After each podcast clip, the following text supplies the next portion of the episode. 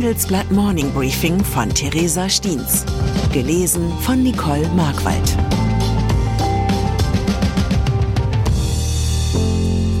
Guten Morgen allerseits. Heute ist Freitag, der 18. August. Und das sind unsere Themen.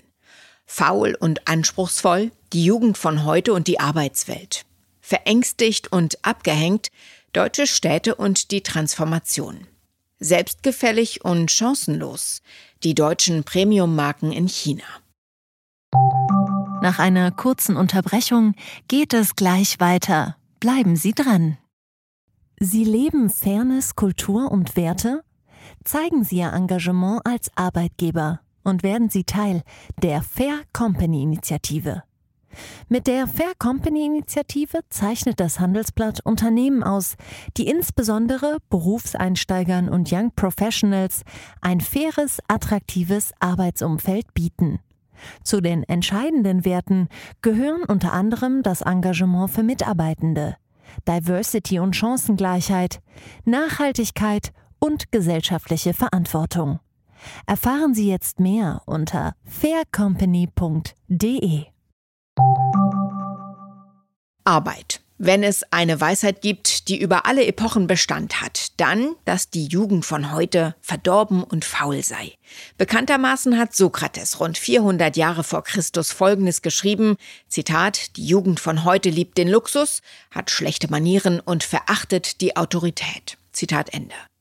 Ein Ausspruch, der auch heute noch viel Zustimmung finden würde mit diesem Zusatz, die Jugend von heute will nicht mehr arbeiten, sie stellt hohe Ansprüche und priorisiert ihre Freizeit. Die sogenannte Generation Z und die Babyboomer scheinen sich am Arbeitsmarkt in feindlichen Lagern gegenüberzustehen.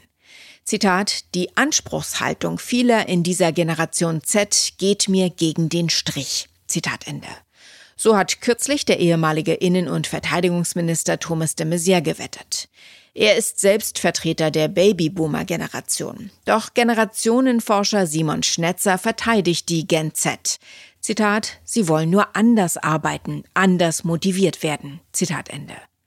Nur wie? Das fragen sich viele Arbeitgeber. Denn fest steht, dass es ohne den Nachwuchs nicht gehen wird. Schon gar nicht angesichts des sich zuspitzenden Fachkräftemangels. Eine Vier-Tage-Woche wäre eine Antwort. Für 82 Prozent der Genzettler ist dies ein Grund, den Job zu wechseln. Doch was macht der Wunsch nach mehr Freizeit mit einer Volkswirtschaft, die gerade in einer tiefgreifenden Schwächephase steckt? Einige Ökonomen prophezeien dramatische Folgen für das Sozialsystem und den Wirtschaftsstandort. Doch die gute Nachricht lautet, dass die Jungen engagiert arbeiten wollen, solange sie wissen wofür. Positiv formuliert, die Gen Z stellt sinnloses Schuften für den nächsten Karriereschritt und das größere Auto in Frage. Schaffen es Arbeitgeber aber, den Nachwuchskräften aufzuzeigen, welcher Sinn hinter ihrer Arbeit steckt, dürften sie dafür mit dem Engagement der Jungen belohnt werden. Vielleicht ja auch ein guter Anreiz für die Führungsetagen, sich selbst mal diese Frage zu stellen. Dann schaffen es im besten Fall die Boomer und die Gen Z gemeinsam motiviert für dasselbe Ziel zu arbeiten. China. Bundesinnenministerin Nancy Faeser von der SPD hat im Interview mit dem Handelsblatt den Telekommunikationsanbietern einen Rüffel erteilt. Die Prüfung von Huawei-Komponenten sei zwar noch nicht abgeschlossen, Zitat, aber natürlich sind die Risiken seit langem bekannt. Unsere Sicherheitsbehörden haben mehrfach vor einseitigen Abhängigkeiten gewarnt, Zitat Ende. Das hat Faeser gesagt. Der Verfassungsschutz äußert bei dem chinesischen Unternehmen ein Störgefühl aus Sorge vor möglicher Spionage. Ungeachtet der Kostenrisiken für die Telekommunikationskonzerne würden Komponenten des chinesischen Unternehmens untersagt, wenn, Zitat, gravierende Sicherheitsrisiken bestünden. Das hat Faeser jetzt betont. Sie werde sich auch vom wörtlich Kostenargument der Anbieter nicht beirren lassen. AfD. Außerdem hat sich Faeser zur AfD geäußert. Zitat, die Partei ist offensichtlich ein lohnendes Ziel für russische Einflussnahme in Deutschland. Zitat Ende. Das schätzt die Innenministerin. Es sei richtig, dass die AfD vom Verfassungsschutz beobachtet werde. Entscheidend sei aber die politische Auseinandersetzung. Eine Zusammenarbeit mit der Partei dürfe es dabei nicht geben. Zitat, auch nicht auf kommunaler Ebene. Deutschland. Das oft gebrauchte Modewort Transformation beschreibt schlicht eine grundlegende Veränderung. Und Veränderung kann Angst machen. Wenn also das Institut der deutschen Wirtschaft einen Transformationsatlas der Industrie erstellt, lässt sich daran auch erkennen, welche Regionen potenziell unter der stärksten Verlustangst leiden. Die wirtschaftliche Transformation kann dann auch mit einer politischen einhergehen wenn es Populisten gelingt, aus den Zukunftssorgen der Menschen Kapital zu schlagen. Vor diesem Hintergrund erscheint die Auswertung des Instituts der deutschen Wirtschaft, welche Kreise und Städte in Deutschland von der industriellen Transformation betroffen sind, besonders spannend. Dabei unterscheidet die Studie in Betroffene der Energietransformation und Betroffene der Autotransformation. Grob gesagt trifft erstere eher den Osten und den Westen Deutschlands, letztere den Süden und die Mitte. Autobauer. Bisher haben sich deutsche Autobauer wie Audi, BMW und Mercedes durch ein magisches Schild mit der Aufschrift Premium vor der Konkurrenz aus China geschützt geglaubt. Die Wolfsburger von Volkswagen müssen schon lange mit dem wachsenden Druck aus Fernost leben. Die drei Premium-Marken haben sich durch ihr Renommee und ihre Exklusivität unangreifbar geglaubt.